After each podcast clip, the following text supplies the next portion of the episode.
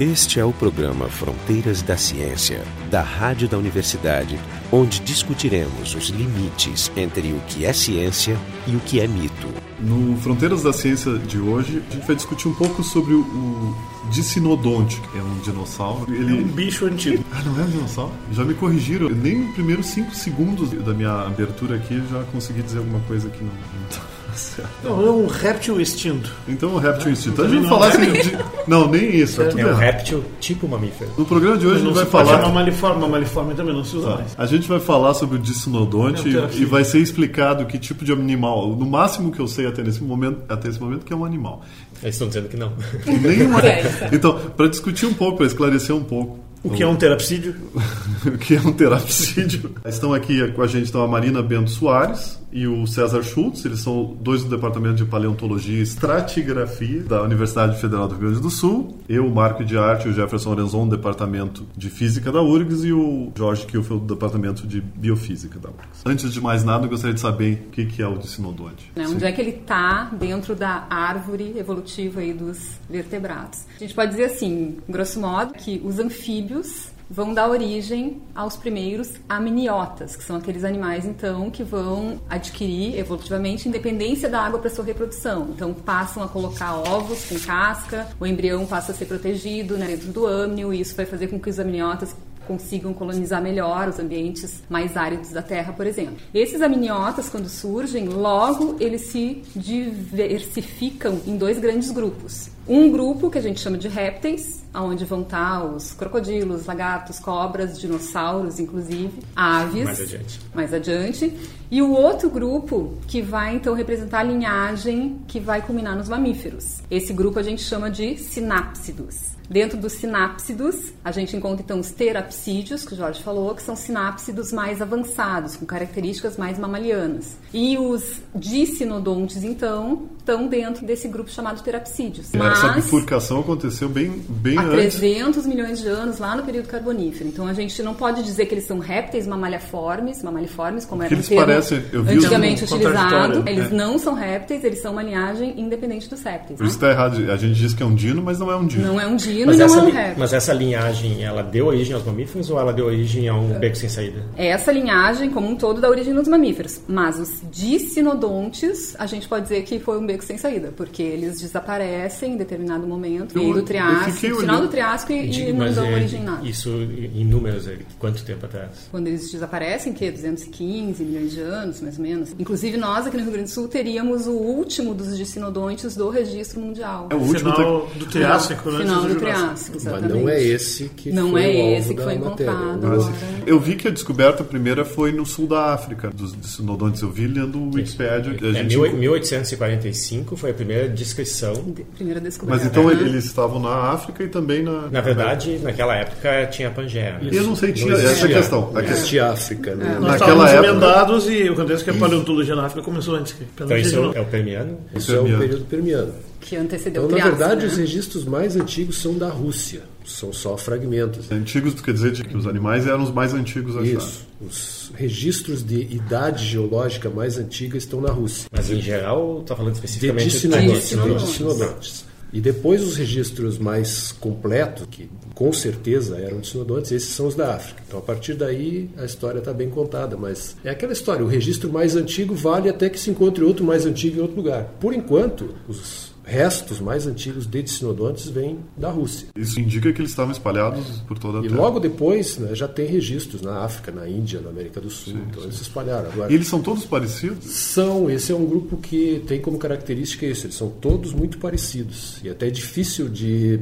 distinguir critérios para taxonomia, para separar os grupos, os gêneros, as espécies, justamente porque são muito parecidos. Eu sei que tem um outro que se chama sinodonte. Tem alguma relação com o sinodonte? Então, ou tem um dente só? A gente tem que dizer por que, que é o... De sinodonte seria dois dentes de cão, porque a característica é mais distintiva, assim, olhando para um, um, crânio de um sinodonte, são as duas presas, os dois processos caniniformes, como a gente fala. Dentes caninos exagerados. Exatamente. Mas ele só tem esses dentes? As formas mais basais ainda tinham dentes marginais, como a gente fala, né? Dentes incisivos e, e atrás desses processos caniformes também tinham algum, algum dente. Mas ao longo da evolução do grupo eles vão perdendo completamente Aí só fica com esses dentões da só frente. com esses dois e o objetivo é rasgar e engolir um pedaço. Herbívoros bem especializados. Não, a utilidade desses dentes São herbívoros. não porque eles não eram carnívoros, eram herbívoros e funcionalmente eles teriam que abrir a boca num ângulo absurdo para conseguir usar esses dentes. Então, então talvez seria mais um display para uhum. maturidade sexual. Estou pensando então no, no, hipopótamo, que tem um sistema parecido, uma boca mas que abre muito. O hipopótamo usa os dentes. Usa bem usado, mas abre a boca como nenhum outro. E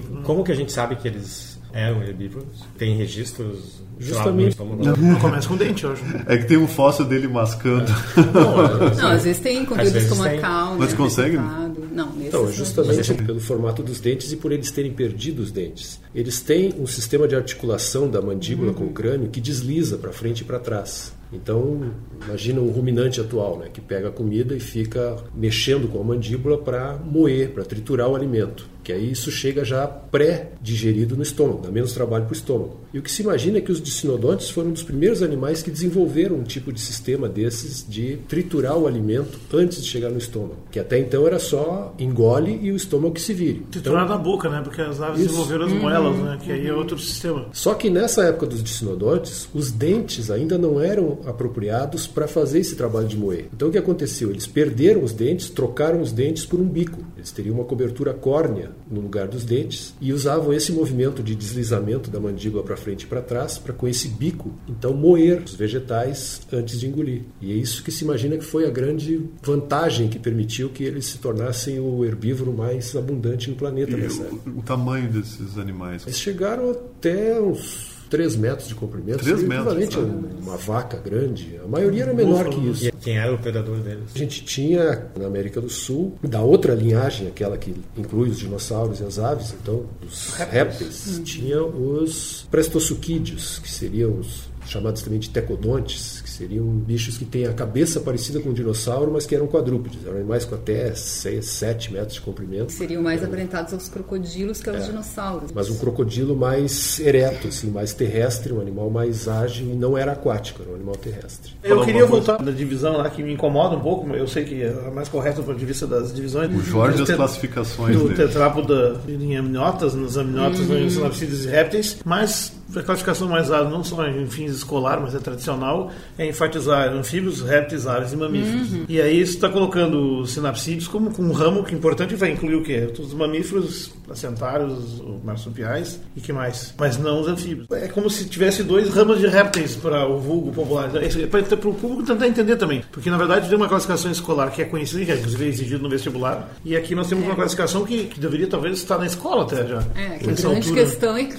classificação que a gente ainda trabalha na escola, né, em geral, é aquela classificação lineana, do lineu, que separa forma, os né? grupos em categorias hierárquicas. Então tem as grandes classes e não leva em consideração o registro fóssil, leva em consideração os animais viventes. Então o que a gente tem? Hoje a gente tem uma classe mamália, né, lineana, que obviamente todo mundo sabe que é um mamífero, qualquer criança consegue de alguma maneira definir o que é um mamífero. Agora, se a gente colocasse esses animais fósseis dentro desse bolo, a coisa começa a complicar. Porque nem todos os sinapsídeos, esses, né, estão na linhagem mamaliana, têm as características dos mamíferos viventes. E a mesma coisa vai valer para o grupo dos répteis em geral. Seria as sistemáticas baseadas na forma e função Exatamente. e a sistemática baseada na filogenia. Vamos pegar o exemplo se a gente pega a classificação répteis, classe reptília e classe aves. Dentro da classe reptília, a gente teria cobras, lagartos e crocodilos. Vamos pegar os atuais. E as aves à parte. Todo mundo também saberia dizer o que é uma ave. Mas se a gente pegar em termos de parentesco, jogando registro fóssil nisso, por exemplo, os crocodilos que estão dentro da classe répteis são muito mais aparentados às aves que estão numa classe à parte. Eles são arcossauros, que são mais parentes dos dinossauros e das aves, e menos parentes dos lagartos e das cobras. Então acaba que essa classificação tradicional, ah, dizer, ela é ah, é muito artificial porque não leva em consideração... O crocodilo está mais próximo de uma ave do que ele está de uma cobra. Exatamente. E ele está num grupo chamado répteis junto com cobras e lagartos, e fora do grupo da classe das aves. Então essa classificação antiga antiga, ela é muito artificial, porque ela não leva em conta essas relações de ancestralidade, ascendência evolutiva. Uma coisa que eu acho legal as, as serpentes, que elas diferem do grupo dos, dos, lagartos, mas elas estão próximas a uma espécie assistido que é o mosasauro,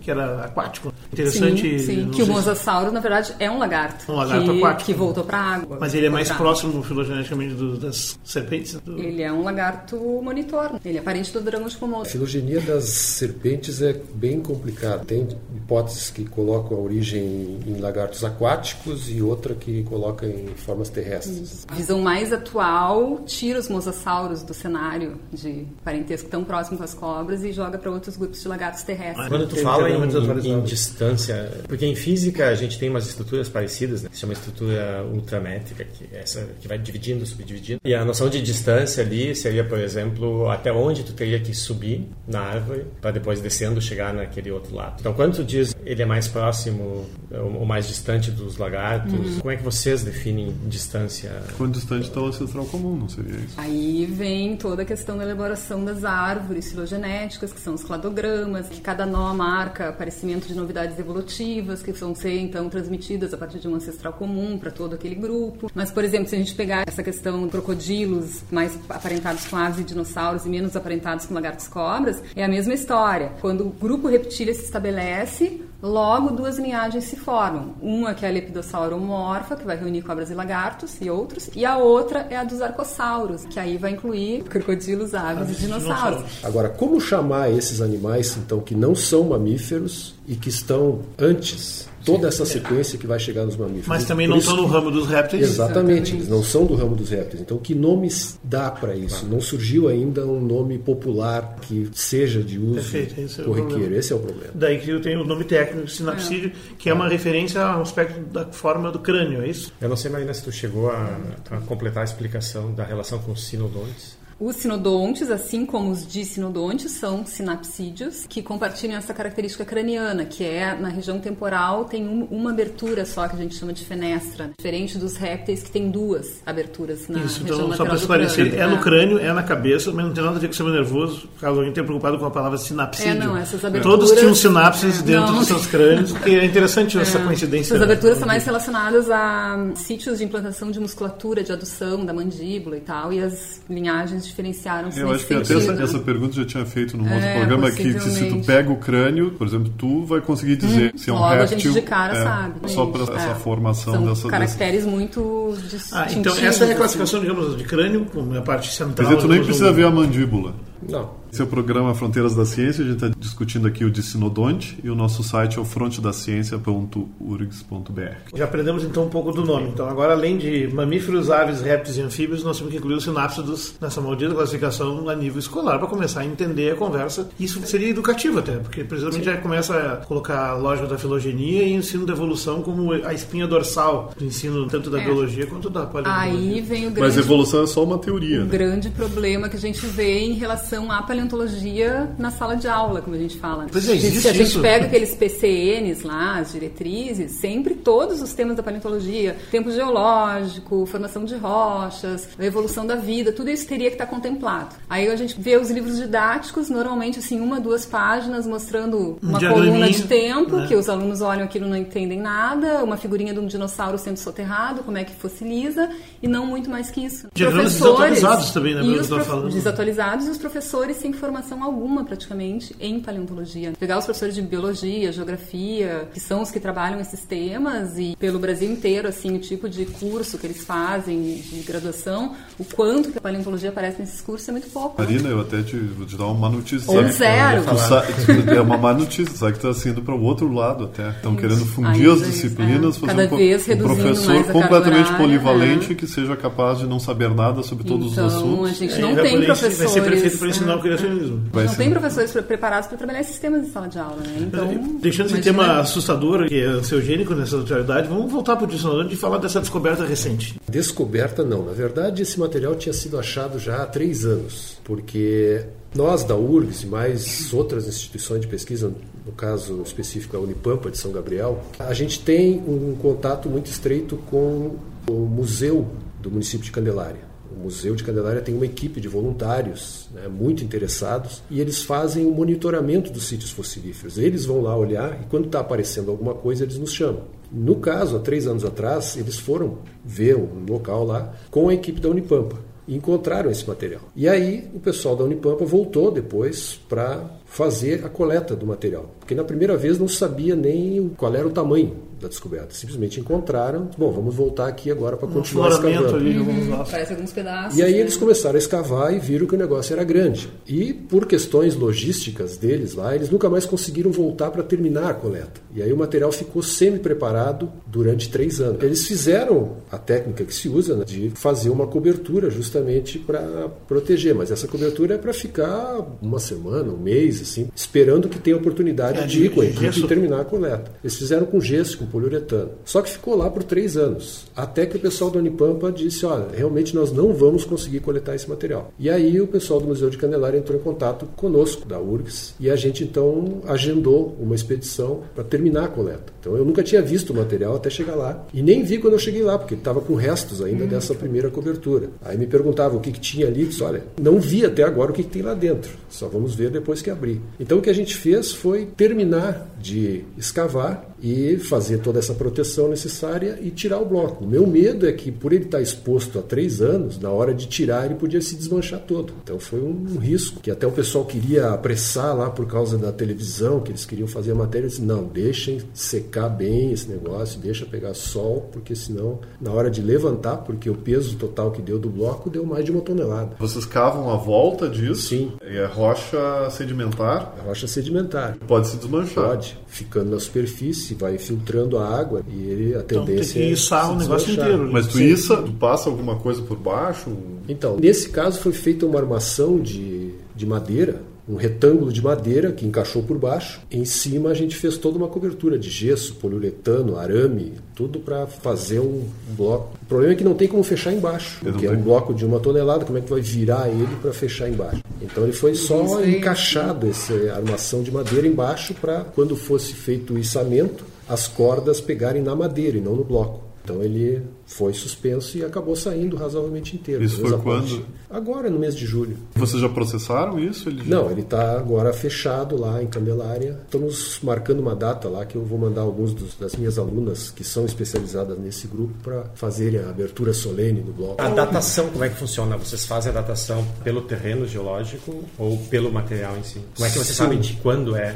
A gente tem dois problemas, porque nem fóssil não fornece datação, nem rocha sedimentar não fornece diretamente datação. Mas então, o contexto das rochas? Sim, a gente tem que pegar, por exemplo, eu tenho uma camada que tem um determinado fóssil. Se tiver embaixo dela ou acima dela alguma camada que possa ser datada, então eu vou saber se esse meu fóssil é mais velho ou mais novo que aquela camada que foi datada com uma certa margem de erro. E assim vai se intercalando. Assim como tem esse animal aqui, digamos que embaixo dele tivesse uma camada de 200 milhões de anos, então ele tem menos de 200, ele está acima dessa camada. Num outro lugar, eu posso ter esse mesmo fóssil e em cima dele ter uma camada com 150 milhões de anos. Então eu sei que ele tem mais de 150. Então ele vai ficar com essa margem. Ele tem menos de 200 e mais de 150. E nesse caso específico você já tem uma estimativa? Na verdade, esse processo de pegar datações de vários lugares e ir colocando é a base do método que resulta na coluna geológica global. Então aquela coluna ela não existe completa em lugar nenhum.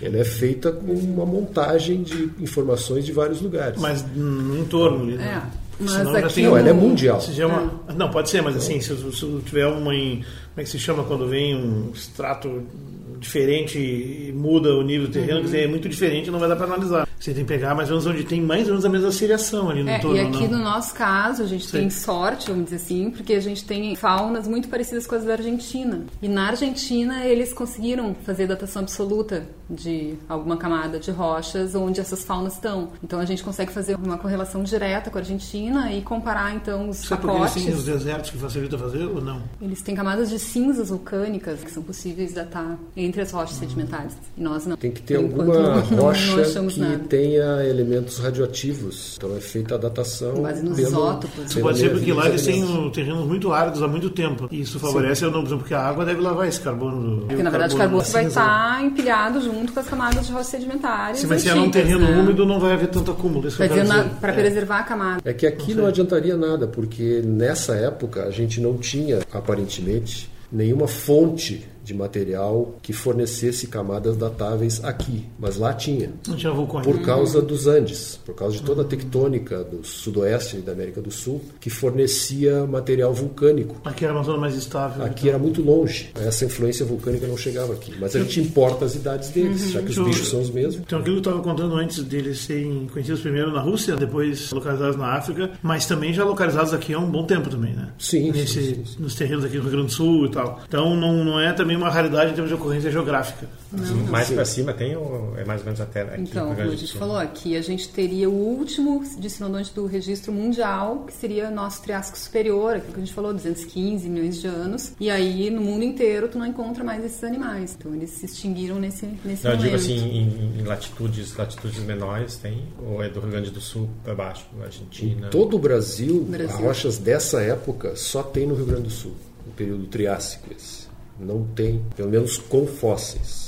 Teoricamente existe Triássico também no Nordeste, em alguns outros lugares. No Nordeste é mais, mais Cretáceo?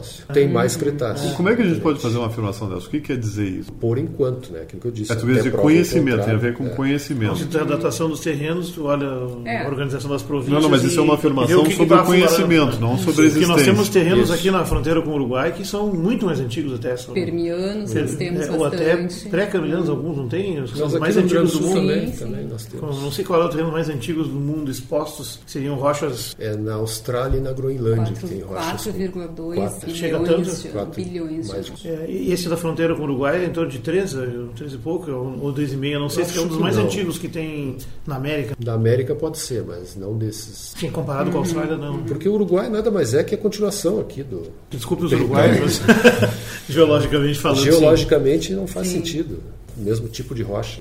Voltando ao dicinodonte, o que, que a gente sabe dos hábitos dele? A gente já falou que eles são herbívoros, mas eles viviam em Exploraram uma dentição eles... esquisita. E por que será que eles desapareceram tão, tão absolutamente? Essa é uma frase metafísica, eu é. pensando bem, porque assim, porque eles desapareceram. Esses dinossauros são um, exemplo de sucesso. Esses, aliás, esses organismos todos, né? eles é. também, um exemplo de sucesso biológico, tiveram uma existência prolongadíssima. Sim, sim. Qual, é, qual, é, o span de tempo desse grupo? O Termiano superior ao Triássico superior.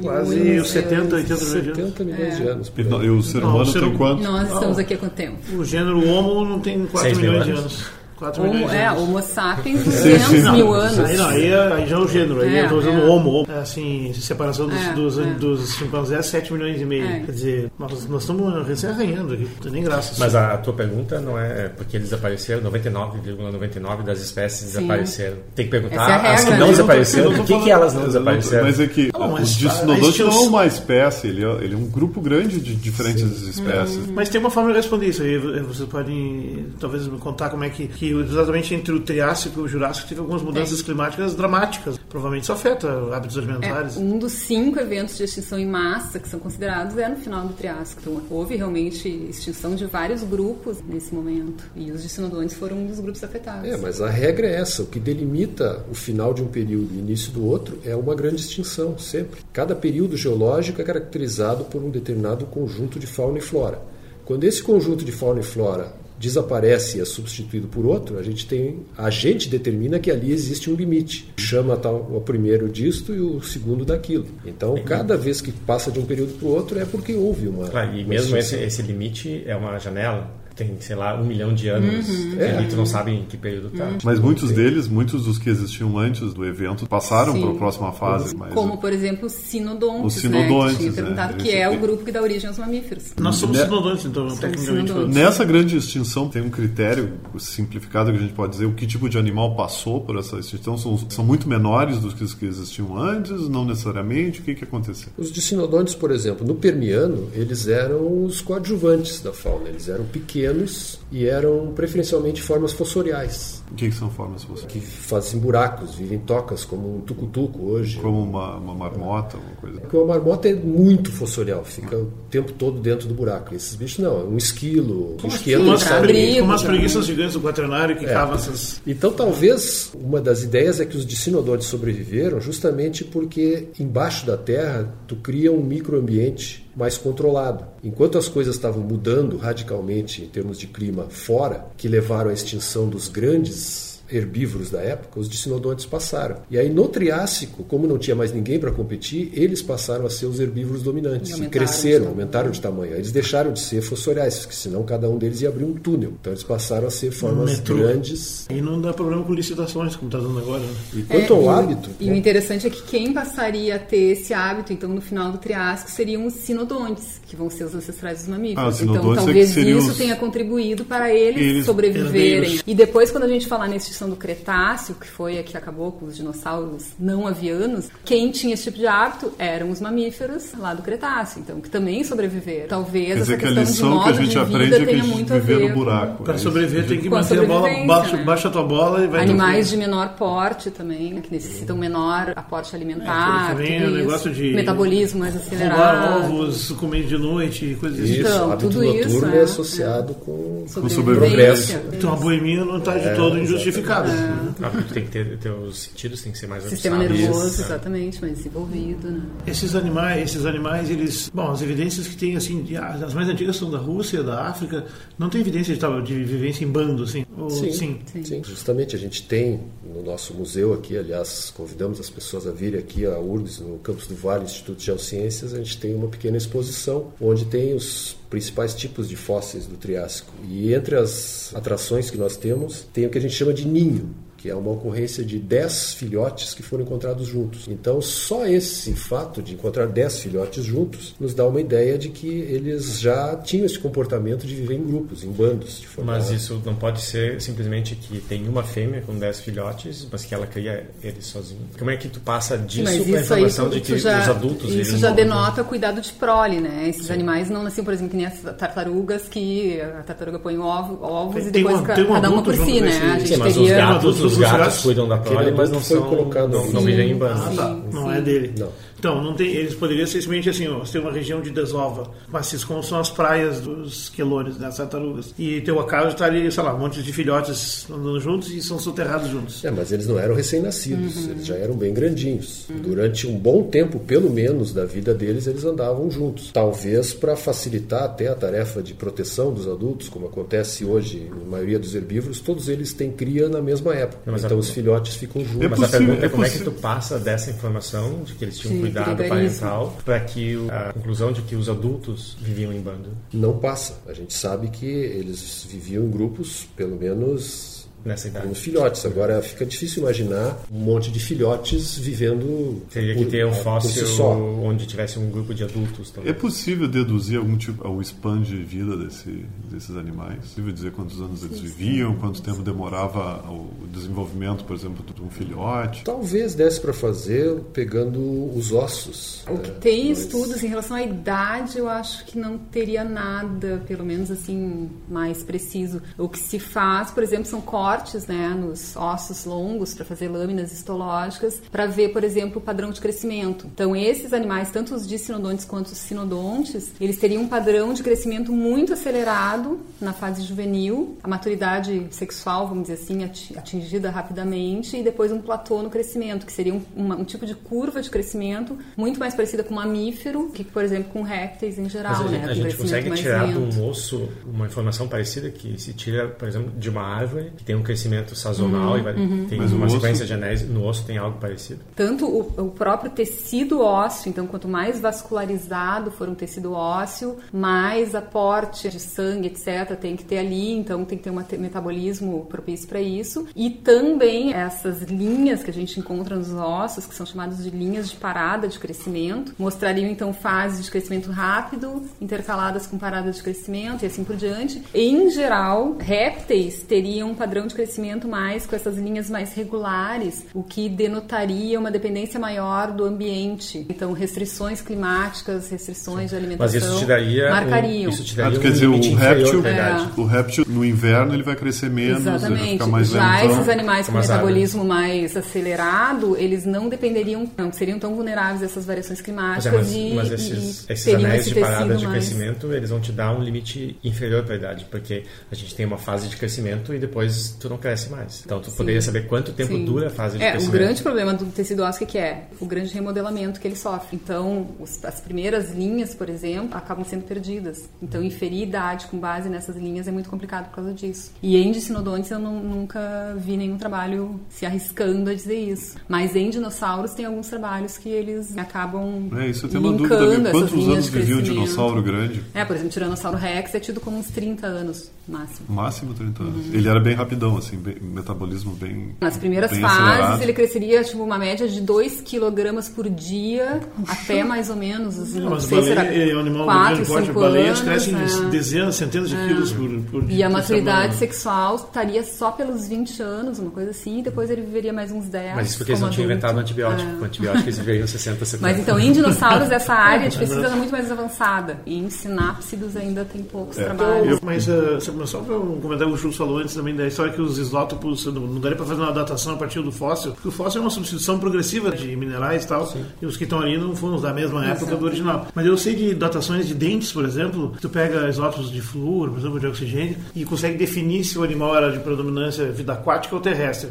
E da época desses uh, répteis aquáticos gigantes, esses dinossauros aquáticos, se é que dá pra dizer essa expressão. Então, uh, não, não dá pra fazer uma coisa parecida, examinando a dentição desses herbívoros? Mas aí não é datação. Aí tu vai pegar os isótopos, por exemplo, de carbono e de oxigênio, que vão refletir a composição da atmosfera da época. Qual era o isótopo de carbono predominante? Carbono 12, carbono 13. Qual era o isótopo de oxigênio predominante? Oxigênio 16, oxigênio 18. Não é uma E essa absoluta, variação, ela indica o clima. A predominância de um ou outro isótopo indica se era mais quente ou era mais frio. E isso fica retido nos dentes, porque o animal absorve aquele isótopo para construir o seu dente. Então a informação que tu vai tirar é climática e não temporal. No programa de hoje a gente discutiu um pouco sobre o dicinodonte. Estiveram aqui O achado de Candelária, vamos dizer assim. o achado de Candelária, a Marina Bento Soares e o César Schultz, do Departamento de Paleontologia e Estratigrafia da URGS, e o Jefferson Arenzon e eu, o Marco de Arte do Departamento de Física, e o Jorge Kielfeld do Departamento de Biofísica. O programa Fronteiras da Ciência é um projeto do Instituto de Física da URGS. Técnica de Gilson de Césaro